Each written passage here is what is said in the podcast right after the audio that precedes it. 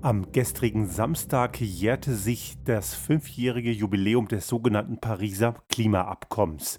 Und wir möchten in der heutigen Folge da einen Blick drauf werfen, weil natürlich die Klimakatastrophe, wie ich sie gerne lieber bezeichne, statt Klimawandel oder auch Klimakrise ist ein guter Begriff nach wie vor, nach dem, wie wir das hier einschätzen und auch viele Fachexperten teilen diese Einschätzung, immer noch die größte, mit Abstand die größte Gefahr ist, die wir in unserer Zivilisation haben. Und ich möchte hier ganz klar auch nochmal ins Gewissen rufen, dass die Corona-Pandemie im Vergleich zur Klimakrise ein Kindergeburtstag ist.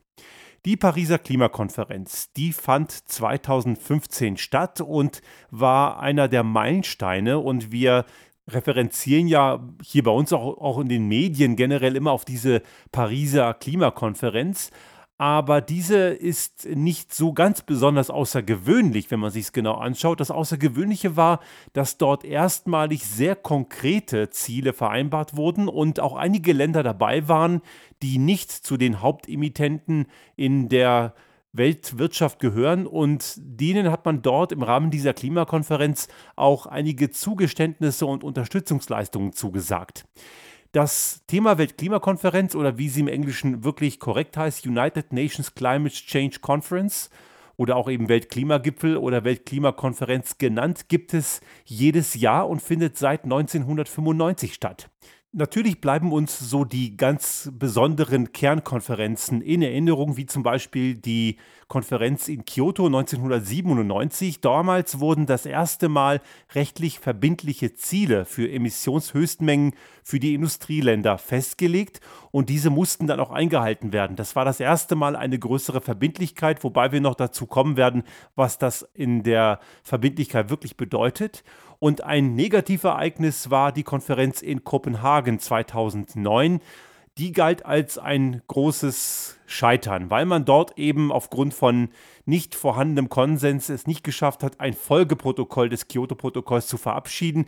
Man konnte nur ganz unverbindlich sagen, ja, wir sollten mal nicht mehr als zwei Grad machen. Das reicht natürlich massiv nicht.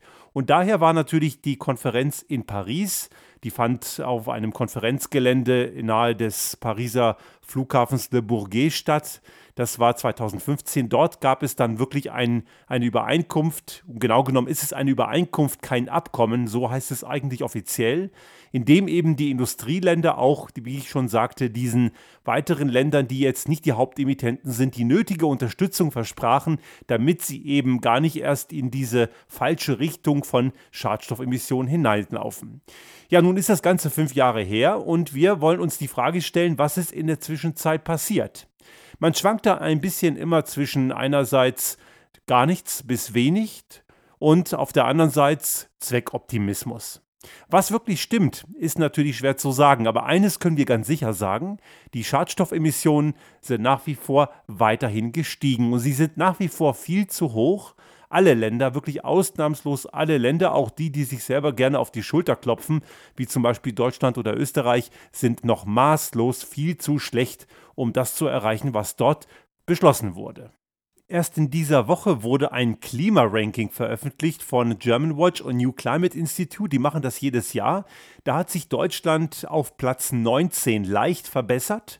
Österreich ist irgendwo im 30er-Bereich, ich glaube 31, 32, also deutlich schlechter.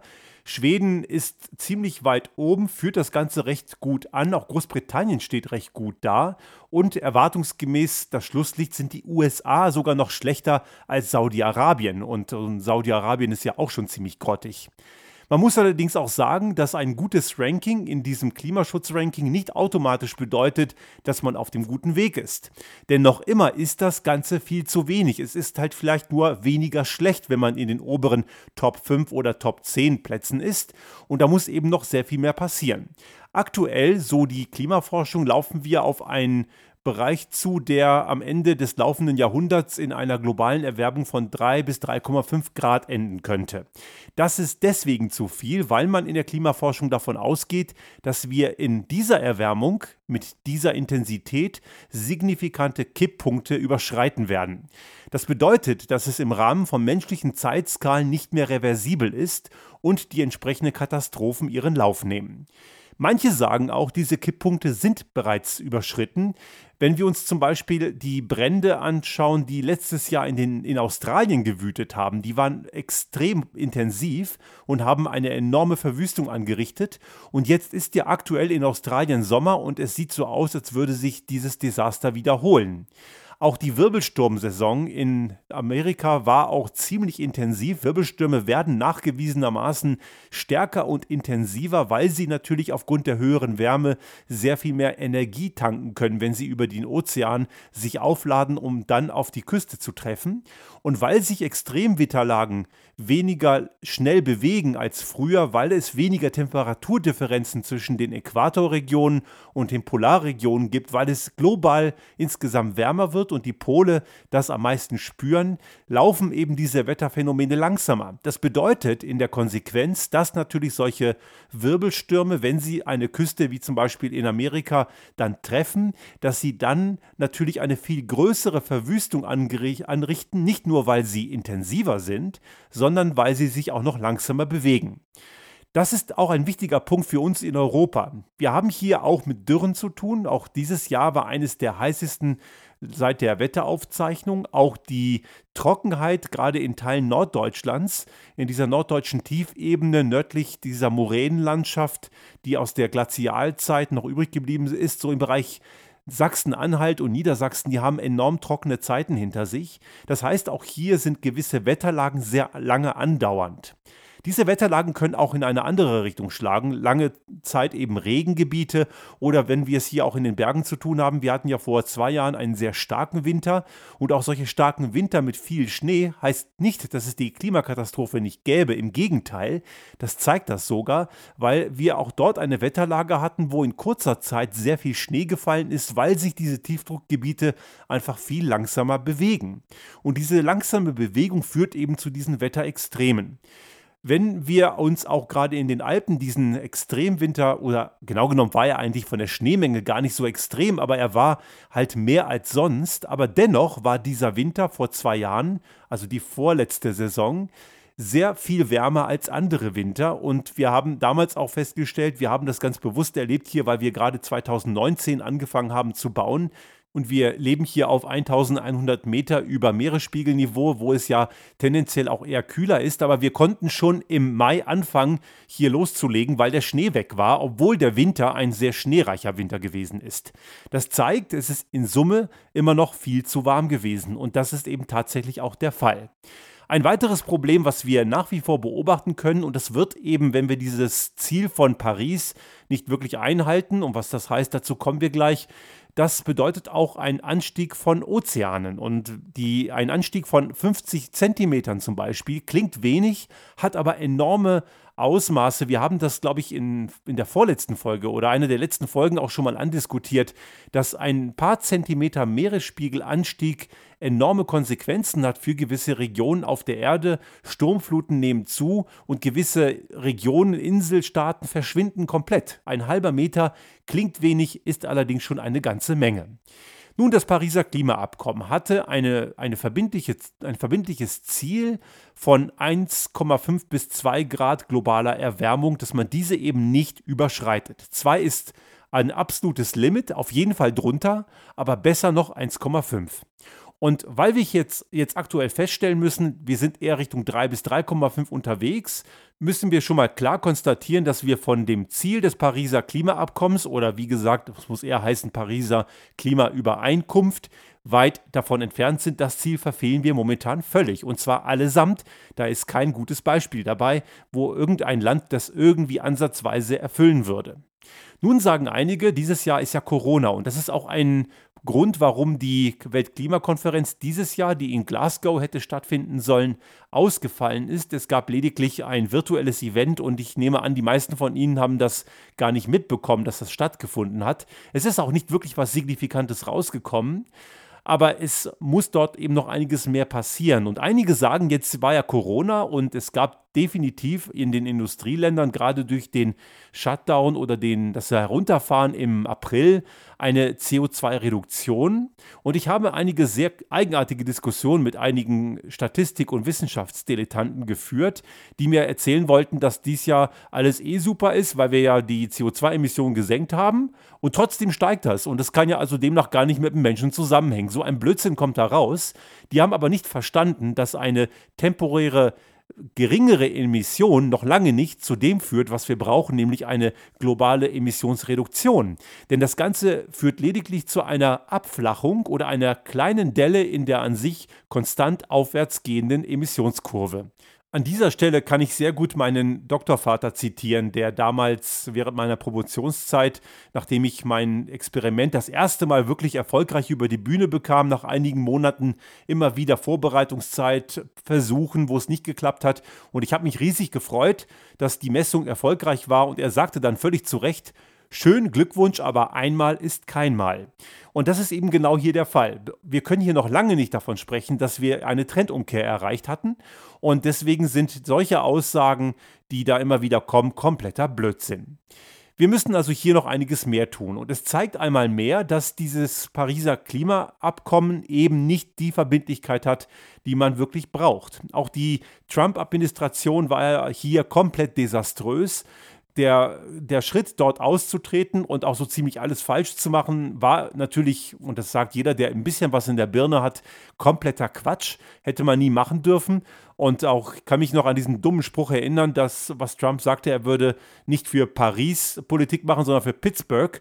Dabei ist Pittsburgh eines der, eine der Städte gewesen, die eben ganz massiv auch Klimaschutzbemühungen vorantreiben. Also das ist ein ganz schlechtes Beispiel, aber ich glaube, er hat das nur genommen, weil es zufällig auch mit P beginnt.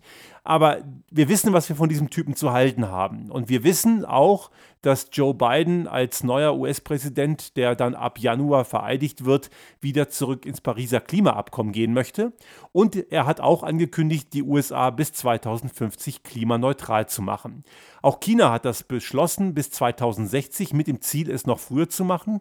China möchte schon mit 2030 signifikant sinkende Emissionen erreichen. Und da sind sie auf einem guten Weg. Die tun das zum Teil heute schon. Wenn es um die Energieerzeugung und im Bereich der Mobilität geht, da sind sie heute schon in der Tendenz rückläufig, obwohl der Bedarf steigt. Ist natürlich nur ein kleiner Teil und auch das ist immer noch natürlich zu wenig, aber immerhin gibt es dort ein klares Bekenntnis. Auch die EU hat in dieser Woche die Klimaziele nochmal stark verschärft. Es soll ja bis 2030 nochmal deutlich runtergehen mit über 50 Prozent Emissionsreduktion. Und es ist eben wirklich zu wünschen, dass das klappt. Das Problem am Pariser Klimaabkommen und auch an solchen Versprechungen ist, sie sind am Ende leider immer noch freiwillig. Die einzelnen Staaten und auch gewisse Regionen und gerade eben Staaten können dann immer noch am Ende sagen, es interessiert uns nicht, wir machen doch, was wir wollen. Und oft passiert das dann leider auch, dass es eben nicht rauskommt. Und hier kommen wir immer wieder an den Punkt, dass Verantwortliche immer gerne auf andere zeigen. Was wir hier oft gerne hören, in Österreich oder Deutschland oder wo auch immer in den Industriestaaten in Europa, dass China und die USA ja die ganz Bösen sind und solange die das nicht machen, brauchen wir hier gar nichts tun. Ein Vollhonk auf LinkedIn wollte mir tatsächlich erklären, dass China ja wirklich viel schlimmer ist, weil die blasen ja viel mehr raus. Das ist natürlich klar, dass sie das tun. Deutschland hat 82 Millionen Einwohner, China hat 1,4 Milliarden und natürlich tun sie das. Aber würden 1,4 Milliarden Chinesen so leben wie die Menschen in Deutschland, wäre es extrem viel schlimmer. Es ist viel entscheidender, wie die Pro-Kopf-Emission ist. Und ich weiß nicht so genau, ob Sie Ihren persönlichen Carbon Footprint wirklich kennen.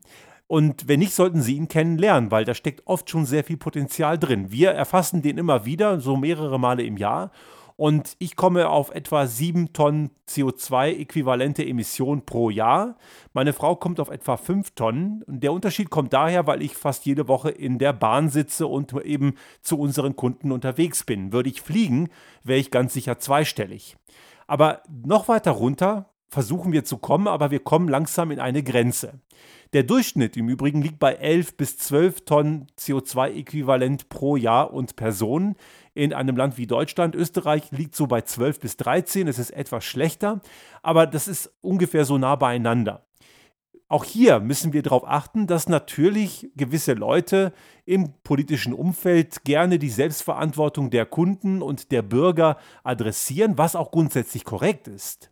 Aber es gibt eben gewisse Grenzen. Ich kann eben nicht beeinflussen, dass ein Teil im Netz der Deutschen Bahn Kohlestrom ist. Darauf habe ich keinen Einfluss. Ich kann ihm nur sagen, dass von den Mobilitätsressourcen, die mir aktuell zur Verfügung stehen, die Bahn mit Abstand das Beste ist. Und zwar nicht nur im Kontext von Flexibilität und Lebensqualität, sondern auch bei der Ökobilanz. Aber es geht eben noch sehr viel besser. Ein anderer Punkt, der für mich auch unterwegs besonders schwierig ist, wenn ich mir was zu trinken kaufen möchte, dann vermeide ich das. Ich tue es so gut wie gar nicht, weil ich mir ein alkoholfreies Getränk in einem Supermarkt eigentlich nur in einer Plastikflasche kaufen kann. Und das möchte ich nicht. Also verzichte ich drauf und wenn ich dann am Zielort bin, sei es im Hotel oder zu Hause, dann gibt es immer noch einen Wasserhahn mit fließend Wasser und man kann das Wasser aus der Leitung in der Region, wo ich hauptsächlich unterwegs bin, also in Mitteleuropa, aus dem Wasserhahn sehr gut trinken. Und das ist eben sicherlich noch die ökologischste Variante und auch die kostengünstigste. Man muss also hier sehen, dass auch Kunden Bürger, also jeder Einzelne individuell eine gewisse Grenze hat. Man kann nicht alles auf die Verantwortung der Menschen abweisen. Also beides ist gefragt. Wir als Bevölkerung, als Kunden, als Bürger können nicht auf die da oben zeigen, wer auch immer das sein soll, wir müssen unsere Verantwortung annehmen, aber auch die da oben, also sprich diejenigen, die in der Politik sitzen oder auch in der Wirtschaft, in Entscheidungspositionen können nicht die Verantwortung auf die Bürger abwälzen. Ein weiteres Problem ist die sogenannte Freiwilligkeit im Kontext von wirtschaftlichen Entscheidungen. Wir haben das auch hier schon oft diskutiert. Ein Wirtschaftsunternehmen macht nur das freiwillig, bis auf die Unternehmen, die wirklich ethisch anständig geführt werden, die gibt es natürlich auch, aber in den meisten Fällen sind Freiwilligkeitsbekundungen nichts anderes als heiße Luft. Wir erleben das zum Beispiel bei der Frauenquote, haben wir vor kurzem einen Podcast zugemacht. Es gab ja eine freiwillige Verpflichtung dazu und am Ende ist so gut wie nichts passiert. Genau genommen, es ist eigentlich nichts passiert. Und auch bei der Senkung von Emissionen machen nur wenige Unternehmen wirklich etwas. Die wenigen, die es tun, die hätten es sonst auch gemacht und Freiwilligkeitsbekundungen bringen eben so gut wie gar nichts. Und hier ist, und das sehen wir auch in der Corona-Pandemie, die Eigenverantwortung ein Wunschdenken. Bei der Corona-Pandemie haben wir es ja besonders deutlich gesehen oder wir sehen es ja aktuell. Die Zahlen gehen ja in Deutschland und auch hier in Österreich so gut wie gar nicht runter oder nur marginal, weil eben dieses freiwillige, vernünftig sein mit Rücksicht das kriegt man in der breiten Masse einfach nicht hin. Das kann der Mensch nicht. Der Mensch ist dazu zu dumm, zu unfähig, einfach nicht dazu in der Lage. Beim Thema Klimakatastrophe ist das noch viel eklatanter und ich habe es ja anfangs schon gesagt, die Klimakatastrophe ist weit bedrohlicher als dieses Virus. Und wir müssen uns von dem verabschieden, dass wir auf Freiwilligkeit, Anreize und Vernunft setzen können. Wir brauchen Verbote und Anreize, die wehtun. Es ist zwar gut, dass Deutschland ab dem nächsten Jahr eine CO2-Besteuerung von 25 Euro pro Tonne CO2 eingeführt hat, aber das wird nicht wirklich eine Verhaltensänderung bringen. Das muss einfach mal deutlich mehr sein. Da können wir mal locker eine Null dranhängen. Na gut, so extrem vielleicht nicht, aber zumindest mal eine 1 davor schreiben. Da sind wir bei 125 Euro pro Tonne CO2. Dann wird da vielleicht eher ein Schuh draus. Es muss, damit es eine Verhaltensänderung gibt, wirklich wehtun. Auch diese schweren SUVs, die gehören nicht einfach nur höher besteuert, die gehören schlichtweg verboten. Die darf es einfach gar nicht mehr geben. Die dürfen von jetzt auf gleich einfach gar nicht mehr neu zugelassen werden. Und die, die es schon gibt, müssen ein Ablaufdatum haben auch ein klares Statement weg vom Verbrenner. Ab 2025 oder 2023 keine Verbrennerneuzulassungen mehr. Und wer dann jammert, man würde damit die eigene Industrie zerstören und die Arbeitsplätze, der jammert am falschen Ende. Denn der Verlust von Wohlstand und Arbeitsplätzen passiert genau dann, wenn wir all diese Dinge nicht tun und weiter glauben, wir könnten an dem Alten festhalten. Dann wird es gefährlich. Erstens, weil andere schon längst vorangehen und zweitens, weil uns dieser Planet einfach diese Zeit nicht mehr gibt. Mit Planet Erde kann man nicht verhandeln, mit der Physik sowieso nicht. Wir müssen hier ganz klar feststellen, dass dieser Planet stärker ist als wir. Das ist ein Satz, den ich hier schon oft gesagt habe und ich kann ihn gar nicht oft genug sagen. Ich hoffe sehr, dass es im kommenden Jahr wieder eine Klimakonferenz gibt. Und ich möchte hier nochmal loswerden, dass es zwar seit 1995 diese Klimakonferenz gibt, aber diese hatte auch schon Vorlaufsveranstaltungen. Es gab durchaus schon einige in den 80er Jahren und die allererste war 1979 in Genf. Und auch damals wusste man schon, dass das Festhalten an fossilen Brennstoffen für die Industrie enorme Schäden zur Folge haben würde. Es war allerdings bis äh, heute noch, muss man sagen, in vielen Köpfen wirklich nicht präsent. Auch heute leugnen das immer noch einige. Was sicherlich auch daran liegt, dass gewisse Konzerne und gewisse Individualpersonen mit Dreck immer noch sehr viel Profit machen. Und denen ist das Schicksal der Folgegeneration offenbar ziemlich egal. Also dieses Problem und diese Erkenntnis ist nicht neu. Und diese Weltklimakonferenz hat nicht erst 1995 begonnen, eben schon seit den 70er Jahren gibt es diese Veranstaltung und sie muss eben, und deswegen hoffe ich, dass es im nächsten Jahr wieder stattfindet, viel verbindlicher werden. Ich wünsche mir hier auch eine UNO, die nicht nur eine hinweisende Funktion hat. Es muss auch Sanktionen geben, wenn man diese Ziele nicht einhält. Wir müssen uns einfach eingestehen, dass wir Sanktionen brauchen, sonst funktioniert es nicht. Und ich wünschte, ich könnte was anderes sagen. Ich wünschte mir sehr, wir könnten es einfach auch anders, auch mit Vernunft machen, aber wir müssen einfach feststellen, dass das nicht geht. Und ich möchte hier auch noch einen weiteren wichtigen Aspekt loswerden. Diejenigen, die mich jetzt wahrscheinlich wieder angreifen werden und mir erzählen werden, dass das alles Panikmache sei und dass, äh, es eine reine, dass ich eine Spaßbremse sei und dass ich hier nur irgendwelche äh, Horrorbotschaften bringen, bringen würde, das ist kompletter Blödsinn. Wenn Sie glauben, mir macht das Spaß, was ich Ihnen hier erzähle, dann liegen Sie gewaltig daneben. Es macht mir auch keinen Spaß. Aber das Ganze ist eben wie eine schwere Krankheit. Wenn man davon betroffen ist, hilft es nicht, den Kopf in den Sand zu stecken. Da muss man auch mal durch Dinge durch, die keinen Spaß machen. Und genau um dieses Problem geht es hier. Antonio Guterres hat das mal sehr gut gesagt vor kurzem, wobei ich ihm da schon etwas widersprechen möchte. Er hat nämlich gesagt, der Planet ist kaputt. Der UNO-Generalsekretär geht damit sehr schwer ins Gericht mit den Mitgliedstaaten und den Staaten allgemein. Aber ich möchte ihm deswegen widersprechen, weil unserem Planeten Erde juckt das Ganze ziemlich wenig. Denn was kaputt ist, ist nicht dieser Planet, der funktioniert nach wie vor ziemlich einwandfrei, sondern es ist die ökologische Nische, die wir Menschen zum Leben brauchen. Diesen Planeten juckt das ziemlich wenig. Ich habe diesen Punkt ja immer wieder mal genannt und ich möchte ihn hier nochmal nennen. Ich möchte, dass wir alle als Menschheit und Sie alle da draußen, dass wir uns alle über eines im Klaren sind. Dieser Planet braucht uns Menschen nicht die Bohne. Dieser Planet wird uns wegwischen, wenn es nötig ist. Und dieser Planet hat noch viele Millionen Jahre Zeit, sich von einer Plage, wie wir es sind, zu regenerieren. Aber wir, wir als Menschen, haben diese Zeit nicht.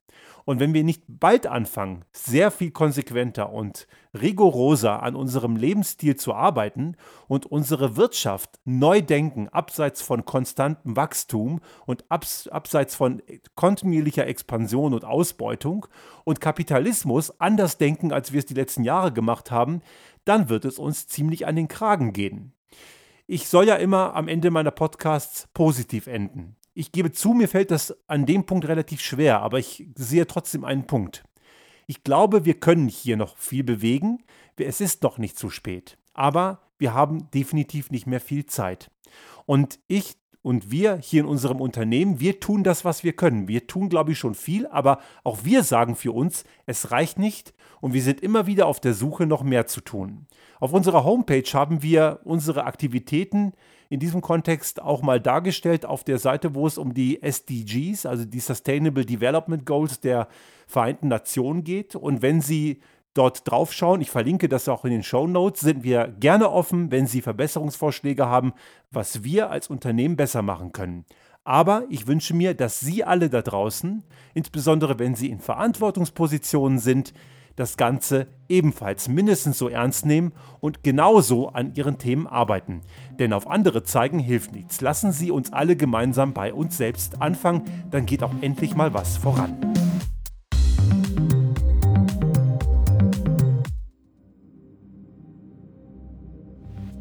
Sollte Ihnen unser Podcast gefallen haben und Sie auch künftig keine Folge verpassen wollen, dann abonnieren Sie uns einfach auf den gängigen Kanälen wie zum Beispiel iTunes, Spotify oder anderen Podcast-Hostern oder auch auf unserem YouTube-Kanal finden Sie immer mit dem einen Tag Verzögerung die aktuelle Folge unseres Restart Thinking Podcast und selbstverständlich freuen wir uns in Zeiten der Aufmerksamkeitsökonomie über das eine oder andere Like.